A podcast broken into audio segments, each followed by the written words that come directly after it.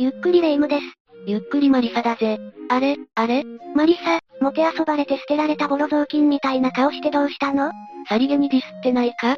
エプロンのほつれを縫おうとしてたら、針に糸が通せないんだけど、まずお前の目に針を通してやろうか？ビクビク。まあ、私がやってあげるわよ。ほら。す、すごいぜ、一発で。これでも家庭科は5だったのよ。手が覚えてるのね。じゃあひょっとして料理と洗濯も得意ってことか？マリサ、できるかどうかと、やるかどうかは別よ。というわけで、レイムの場合は昔の技術を今も持ち続けてるわけだけど、人類の歴史には、かつてあった技術が失われて戻らないということもある。今日はそんな再現できない超技術ロストテクノロジー6選を紹介していくぞ。ゆっくりしていってね。1、パンジャガーン。最初に紹介するのは、パンジャガーンだ。これは、古代ペルシャで使われた投射武器や弓術の技法で、多種多様な戦闘シーンで活躍した歴史を持つという話だぜ。そもそもこのパンジャガーンというのはクロスボウの一種とされている。資料がほとんど残ってないから、車種の弓術と考える学者もいるぜ。つまり、武器の名前なのか武器の使用法の名前なのか、それさえもわかっていないということね。一応兵器の名前として話を進めるけど、これは瞬時に2000本の矢を発射できたとも言われている。2000本ってそれはさすがに、まあ、これは確かにちょっと伝説臭いところはあるが、とにかく、すごい威力を持った兵器であったことだけは確かみたいだな。これによって、固く守られた敵軍も後退させることができたんだ。ただ、こういった連射だったり同時発射できるようなタイプの弓が、ササン朝時代の昔からローマや中国で使われていたということはわかっているし、その派生種であると見られるパンジャガーンがペルシャで使われた可能性はそこそこあるぜ。大きくて重い兵器だから、準備して効果が見込めるタイミングで使ったんだ。2000本が本当だったら、矢の重さだけでも相当よね。もうちょっとリアリティのある伝承によると、一度に5本の矢を発射できたらしい。ササン朝ペルシャの軍隊が使っていたらしく、この名前もアラビア語から来ている。一度に5本だとしても、反則もいいとこじゃない。まあ、5本を一度に発射したのではなく、5本の矢を連続して素早く発射する技術であったという説もあるけどな。実際の戦いでは、中央アジアの机上級兵対策として使われたんだ。奮族や特血などの遊牧騎馬民族と戦う時に使われた、ということだな。これらの騎乗級兵は、アウトレンジでこまめに移動しながら集中的に弓矢で攻撃してくる。つまり、敵からの攻撃は届かず射程の長いこちらの矢は届くという範囲から攻撃することで、一方的に相手にダメージを与える、というのがアウトレンジ戦法だぜ。ず、ずるい。そのため、ササン朝の側はこのパンジャガーンで集中して攻撃するという戦法で対抗したんだ。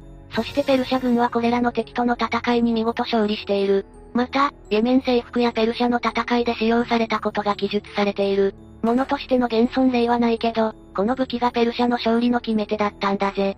さぞかし、昔の戦場ではゲームチェンジャー扱いされたんでしょうね。いや、ところが期待するほどでもなくてだな。なぬ？まず、これは相手からの攻撃には滅法弱かった。さらに、敵が密集してくれていないと効果はないので、非常に使い勝手が悪かったと考えられている。恐れ入ります。これからパンジャガーンを使いますので密集していただけますか？それで言う通りにしてくれる敵いないぜ。まあ確かに、たくさんの矢を発射できるなら重くて大掛かりな設備が必要なのは想像つくわ。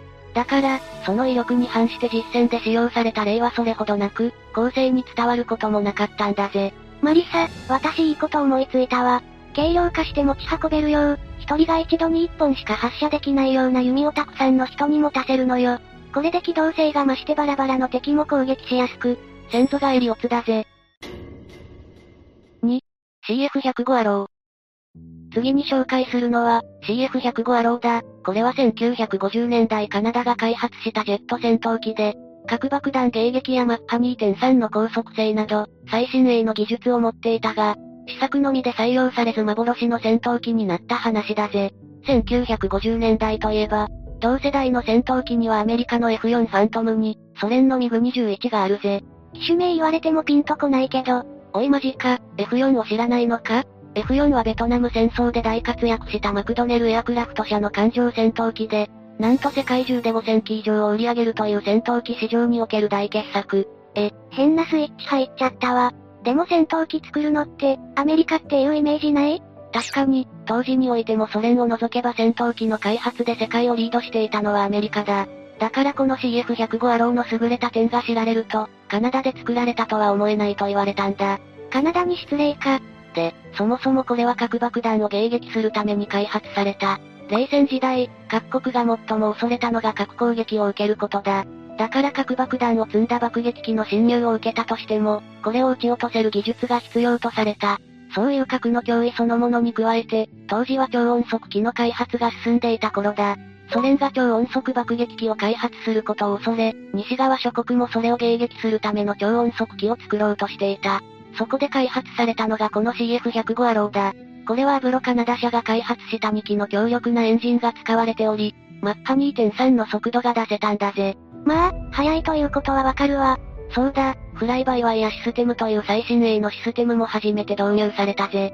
フライバイワイヤって？フライバイワイヤというのは、飛行機の操縦システムの一種で、それまでは操縦桿などをパイロットが操作した場合、その動きが直接金属製のケーブルで機体の各所に伝えられていたものを、フライバイワイヤはパイロットの操作を電気信号に変換することで、簡単に操縦できるようにしたものだ。つまり、自転車のハンドルを手動で動かすか、右のボタンを押したら右に曲がるかの違いってことね。で、当時としては先進的だった。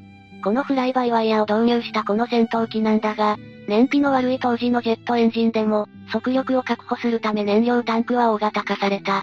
それにより、全長23メートルという戦闘機としては破格の大きさになったんだ。飛行機なんだから、別に普通じゃない？旅客機と比べるとそう思えるかもしれないが、現代の自衛隊が使っている F15 という戦闘機は全長19メートルと少しだから、23メートルといえばそこそこの大きさだぜ。で、困難を乗り越えてやっと完成した CF105 アローの完成披露式典で悲劇が起こる。まさか事故いや、全く同じ日、ソ連が人類初の人工衛星であるスプートニク1号の打ち上げに成功したため、話題をかっさらわれた。ま、まあ、注目を集められなかったのはいいとして、肝心の開発そのものはどうなったの？順調に数々の困難が襲ってきたぜ。おやおや。開発当時、この CF105 アローは世界最強の戦闘機と呼ばれ、とにかく現場への導入を急いだため、試験運用などもほぼ行わず、直ちに生産体制に移る予定であったとされる。わかりやすい死亡フラグ立ててくれるわね。そう、実際に計画は頓挫してしまった。まず、搭載予定だったエンジンに3種類の候補があったんだが、それらが全て開発キャンセルされた。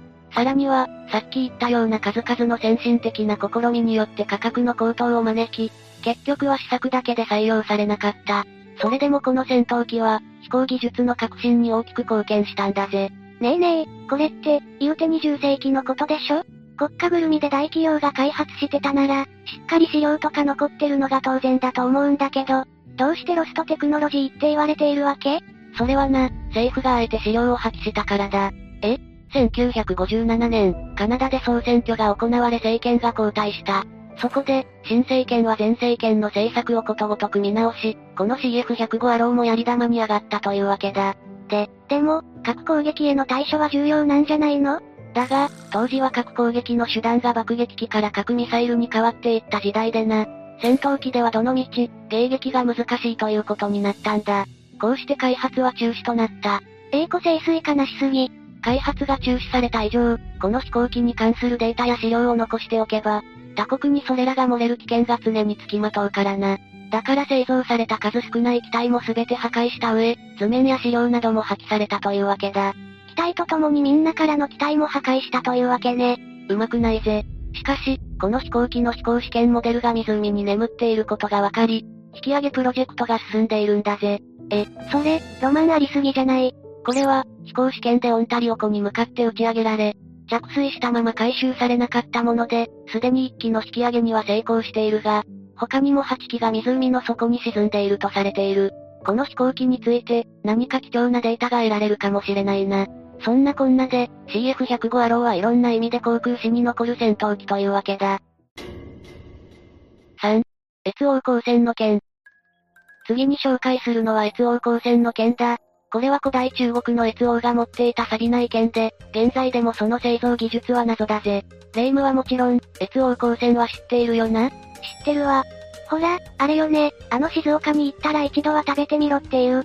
だろうと思ったぜ。光線は古代中国春秋時代の絵師という国の王だった人物だ。紀元前8世紀から紀元前4世紀頃、古代中国を支配した周王朝の力が弱まった後、州の領域ではいくつもの小さな国が、州から実質的に独立して活動するようになった。これが春秋時代だ。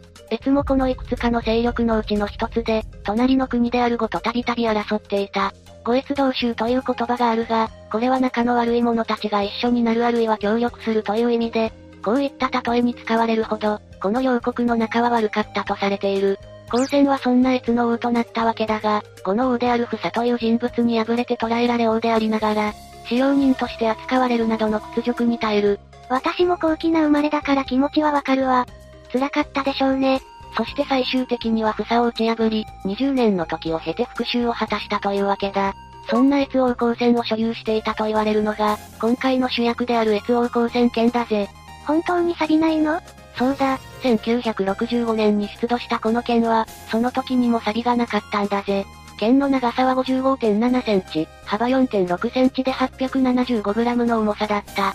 調査の結果、鈴が16%から17%ほど含まれているのが分かったけど、製造技術は未だに謎なんだぜ。ただ錆びないのは、表面に施された模様に硫黄が多く含まれているなどの理由で、空気に触れにくい加工がされていることと関係があるという説もあるぜ。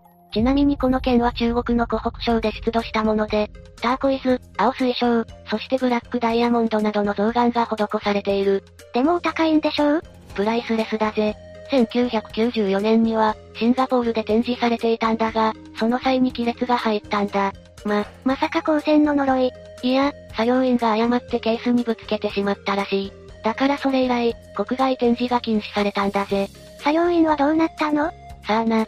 軽い処分で済んでいるといいけど、本当かどうかはわからないが、この剣は越王光線自らが作成し用いていた。と剣そのものに刻まれているようだな。王自ら剣を、なおさらレア物ね。ちなみに当時の青銅製の剣には、友好関係の証として贈られたものもある。まるで卑弥呼がもらった鏡みたいね。これが越王光線の剣だと分かったのは、ここに記された名文によるところが大きいが、実はこの剣が発見された湖北省は、春秋時代、越ではなくその領域だった。え、偽物だったってこと？そうじゃないぜ。このことこそ、この剣が他国との友好関係のために贈り物にされたものだった。ということを示しているんだ。ってことは、この剣ってひょっとして配るように同じものが結構あったりしたの？いや、この越王光線剣に関しては、たったの8本しか保有していなかったとも言われるんだぜ。まあ、贈り物説の他にも、後に蘇我越を滅ぼした際に持ち出されたという説もあるけどな。ちなみに湖北省博物館は、この剣の形をした交通系電子マネー機能付きのストラップを販売しているぞ。それは比較的どうでもいい情報ね。4. オーグルキャブレター。次に紹介するのは、オーグルキャブレターだ。これは、70年代に発明された自動車の燃費を向上させる装置とその開発者の謎の死についての話だ。不穏な匂いしかしないわね。1970年代後半のことなんだが、トム・オーグルって人がガソリンの燃費を上げる装置を開発したんだ。燃費を上げるって、具体的にどうするの？彼の発明した装置はオーグルキャブレターと呼ばれるもので、霧状の燃料を高圧で注入する方法を採用している。これによって燃費が向上したというわけだ。またまたどうせ、言うほどでもないんでしょ？それが、なんと1リットルあたり 42km にもなったらしい。現代の燃費のいい車でも、1リットルあたり 30km しか走れないと言われるから、これは驚異的な数字だぜ。今すぐポチるわ。実際のところ、ニューメキシコからテキサスまでの 322km を7.5リットルで走ったんだぜ。彼はこの仕組みを利用して1977年には、新しいエンジンを開発したんだ。なるほどね。画期的なイノベーションを実現して億万長者に。いや、そうはならなかった。実は、この件はこの後、実に不穏な展開をたどるんだぜ。ビクビク。まず、このオーグルキャプレターに対して石油会社から買い取りたいというオファーが来た。安値で買い叩こうったってそうはいかないわよ。提示された金額は数百万ドルにも上るらしい。お買い上げありがとうございます。しかし、トム・オーグルはそのオファーを断ったぜ。どうして、香港の夜景だって買えるのに、実はトム・オーグルはある夢を持っていた。それは、自分でデザインしたオリジナルの車を売りたいという夢だ。だからオーグルキャプレターも売ることができなかったということなんだ。夢のために大金の誘惑をものともしないなんて、ちょっと惚れるかも。そして、そして、その翌年、彼は不可解な死を遂げたんだ。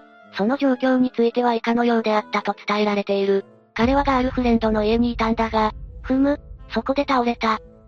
そしてそのまま亡くなってしまったんだぜ。いや、一つも死因に迫れる情報がないんだけど。死因？いや、まあその、精神安定剤の過剰摂取で亡くなったとされているぜ。それ、怪しい死に方のナンバーワンじゃない。こっちの精神が不安定になるわよ。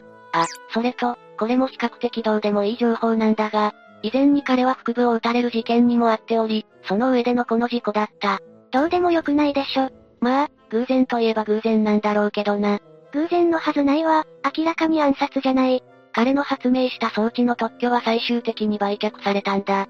しかし、なぜか特許使用料の支払いが拒否され彼の発明したものは幻のエンジンになったんだぜ。利権怖い、利権怖い。5、ネペンテス。次に紹介するのは、ネペンテスだ。これは古代の薬草で、悲しみや悩みを忘れさせる効果があったと言われる話だぜ。ちょ、マリサ、そういうマリサがいつも決めてる粉の話は、バンされるからやめなさい。人聞き悪すぎだろ。これはネペンテスは、古代のエジプトとギリシアで使われた薬草だぜ。ネは否定の意味を表し、ペンテスは悩みだ。悩みを取り去る薬草か。まさにマリサのような層にドストライクな。過激な薬を持ってやろうかひ。で、このネペンテスなんだが、不眠や不安を緩和し、幸福感をもたらす効果があったとされている。それって、ハーブとかになってて私たちも飲めるのかしら？いや、それが実は無理なんだ。今ではどの植物がネペンテスなのか、もうわからないんだぜ。ただ、当時の文献には残っていて、プリニウスという博物学者は、この薬草が心を明るくすると書いていたぜ。やっぱりみんな、やばい使い方してたのかしら？では、実際この薬はどう使われていたのかということに関して見ていこう。中野貞夫氏の著書によれば、この薬はウズボカズラという食虫性の植物から取られたものだったらしいが、それに確定されたわけではないぜ。あの虫を食べるやつ？ちょっと意外ね。この薬を飲んだ者は、たとえ親が死んでも涙をこぼさなかったと言われる。人間的にはどうかと思うけど、それほど強力だったってことね。女子誌オデュッセイヤにも、忘却の酒として登場しているんだ。ではその内容を少し詳しく見ていこう。オデュッセイヤというのはそもそも、詩人ホメイロスの作とされている古代ギリシアの女子詩だ。イタケイという国の王、オデュッセウスがトロイア戦争に勝利し、凱旋しようとするんだがなんやかんやで10年間いろんな土地をさまようことになってしまう。なんやかんや。で、オデュッセウスの息子テイレマコスは心配して父を探す旅に出るんだが、同じイタケイ出身の人たちがいる前で彼はトロイア戦争、また自分の国を襲った不幸について語ったところ人々が泣き出した。そこでゼウスの娘であるヘレネがみんなの杯にネペンテスを注いでやったと言われている。これが、悲しみを忘れさせるのに効果のある飲み物だという話だな。で、このネペンテスという名前だが現代ではウツボカズラ属の植物の総称として使われている。さっき言ってたやつね。え、ちょっと待って。じゃあ結局、ネペンテスはウツボカズラで確定してるってことじゃない。別にロストテクノロジーでもなんでもないじゃないの。いや、それがちょっと複雑な話でな。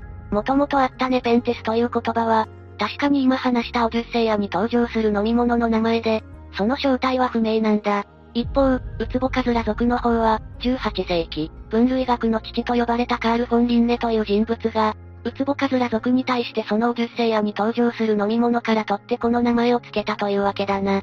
ややこしい話ね。私は現代のネペンテスであるビールを飲んで、悩みを忘れることにするわ。6. テレフォース。最後に紹介するのは、テレフォースだ。これは1930年代にニコラ・テスラが開発した、飛行機を撃墜できる超強力な兵器の話だぜ。テスラって、たまに聞く名前だけど誰なの？ニコラ・テスラはクロアチア生まれの発明家だな。主にテスラ変圧器の発明や、あるいは時速密度の単位テスラに名前が使われていることで有名だ。彼は天才的な頭脳を持っている反面、しばしばおかしな行動をとる人物でもあり、ある時、実験によって建物が大きく振動してしまい警察までやってくるほどの騒ぎになったのだが、警察に対してこれは地震ですとごまかしたのだと言われている。そんな局所的な地震があるわけないでしょ。あと、あのエジソンと直流電流と交流電流のどちらを広めるかで熾烈な争いをし、個人的にも深い確執があったこともよく知られているな。後テスラはエジソン勲章という勲章をもらえることになったんだが、エジソンの名前が付いてるからといってそれを嫌がったというエピソードも残っている。どんだけ仲悪いのよ。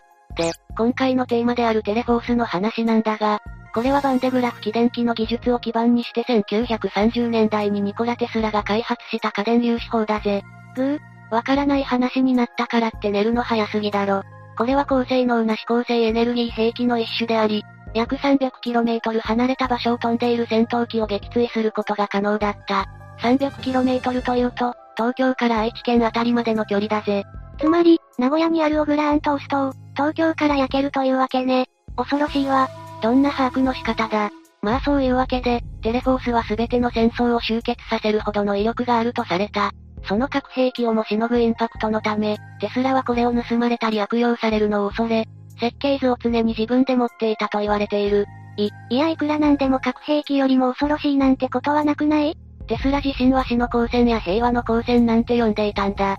平和のっていうところがなかなか皮肉だよな。いまいち具体的なイメージが湧かないんだけど、レーザー砲みたいなものかしら。未知の方法を使っているらしく、動作原理はほとんどわからない。ただ、テスラはその構造に関してメモを残しており、それによると、キーボード、OS、画面モニターに、今のところただのパソコンだけど大丈夫？ボタン、それにレバーと線形粒子加速器、そしてコアと呼ばれるタングステン鋼の構造からなっていたとのことだ。多分そのコアはどうでもいい部品なんでしょうね。コアなんだからそんなわけないだろ。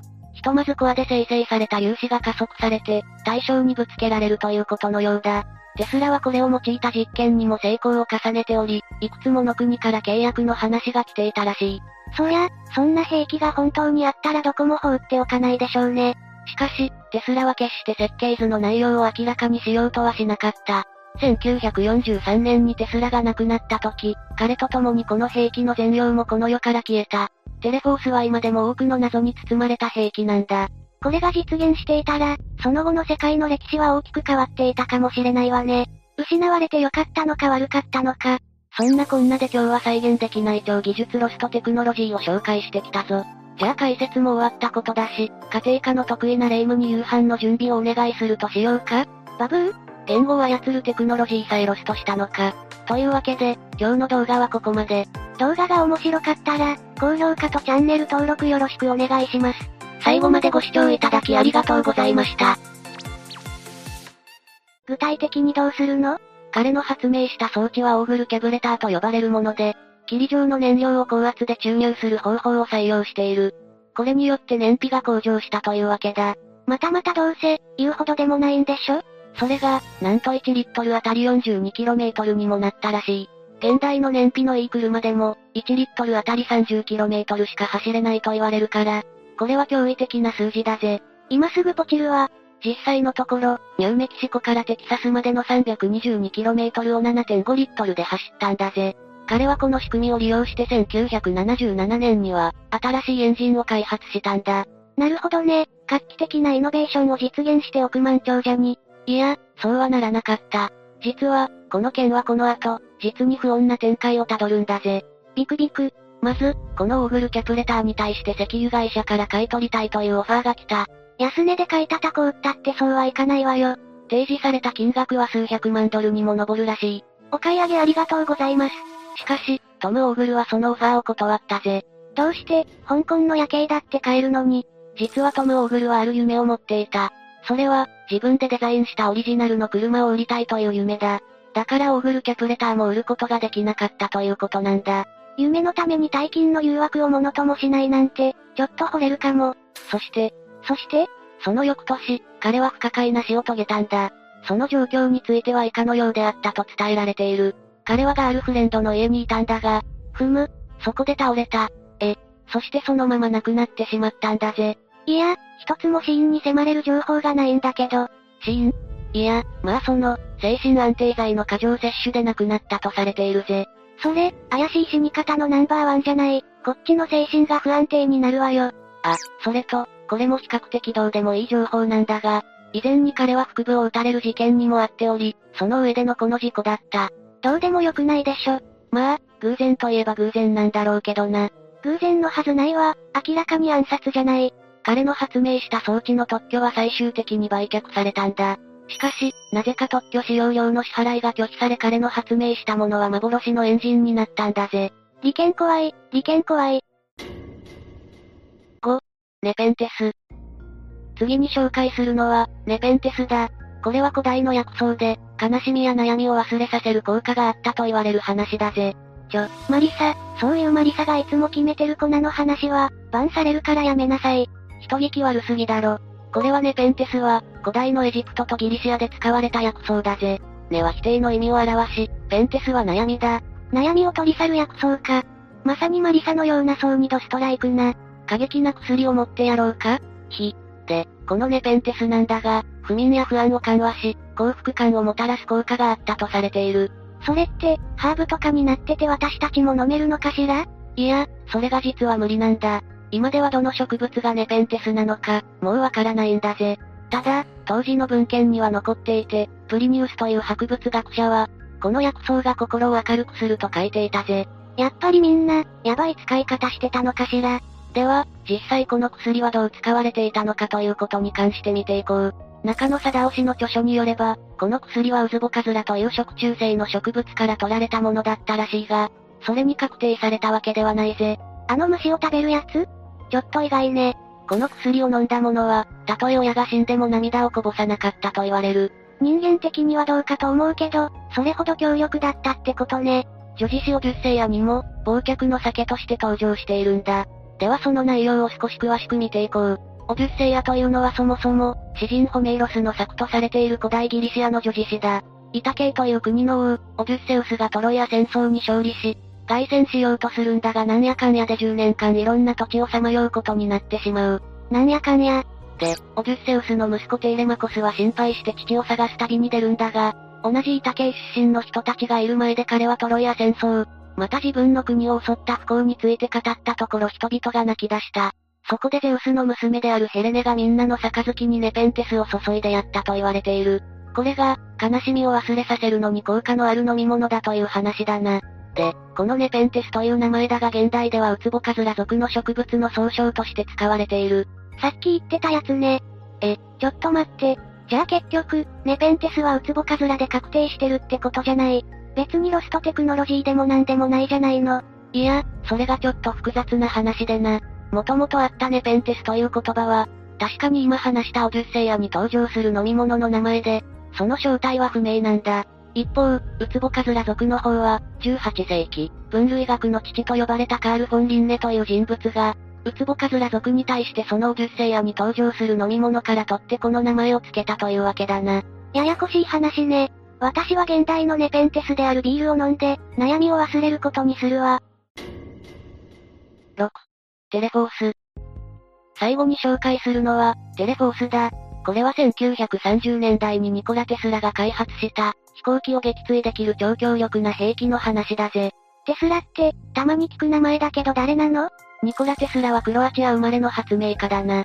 主にテスラ変圧器の発明や、あるいは時速密度の単位テスラに名前が使われていることで有名だ。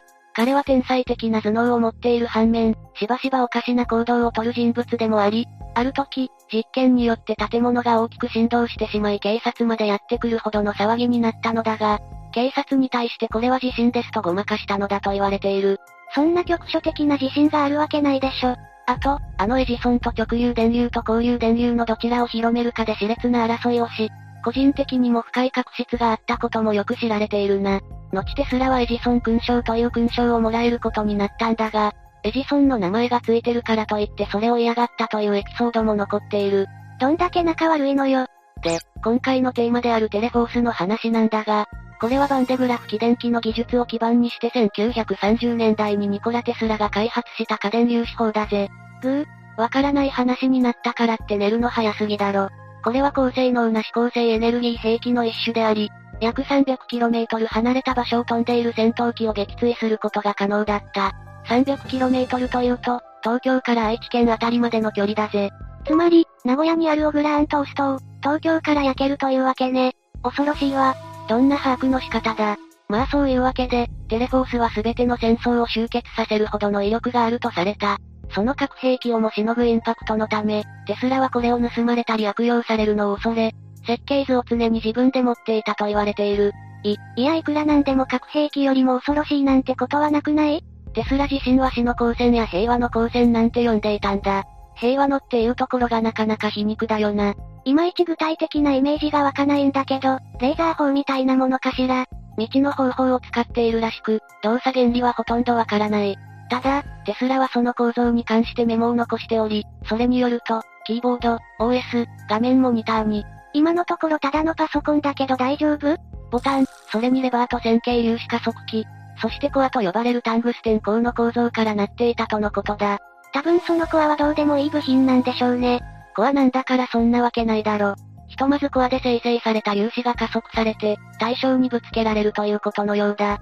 テスラはこれを用いた実験にも成功を重ねており、いくつもの国から契約の話が来ていたらしい。そりゃ、そんな兵器が本当にあったらどこも放っておかないでしょうね。しかし、テスラは決して設計図の内容を明らかにしようとはしなかった。1943年にテスラが亡くなった時、彼と共にこの兵器の全容もこの世から消えた。テレフォースは今でも多くの謎に包まれた兵器なんだ。これが実現していたら、その後の世界の歴史は大きく変わっていたかもしれないわね。失われてよかったのか悪かったのか。そんなこんなで今日は再現できない超技術ロストテクノロジーを紹介してきたぞ。じゃあ解説も終わったことだし、家庭科の得意なレイムに夕飯の準備をお願いするとしようかバブー言語を操るテクノロジーさえロストしたのか。というわけで、今日の動画はここまで。動画が面白かったら、高評価とチャンネル登録よろしくお願いします。最後までご視聴いただきありがとうございました。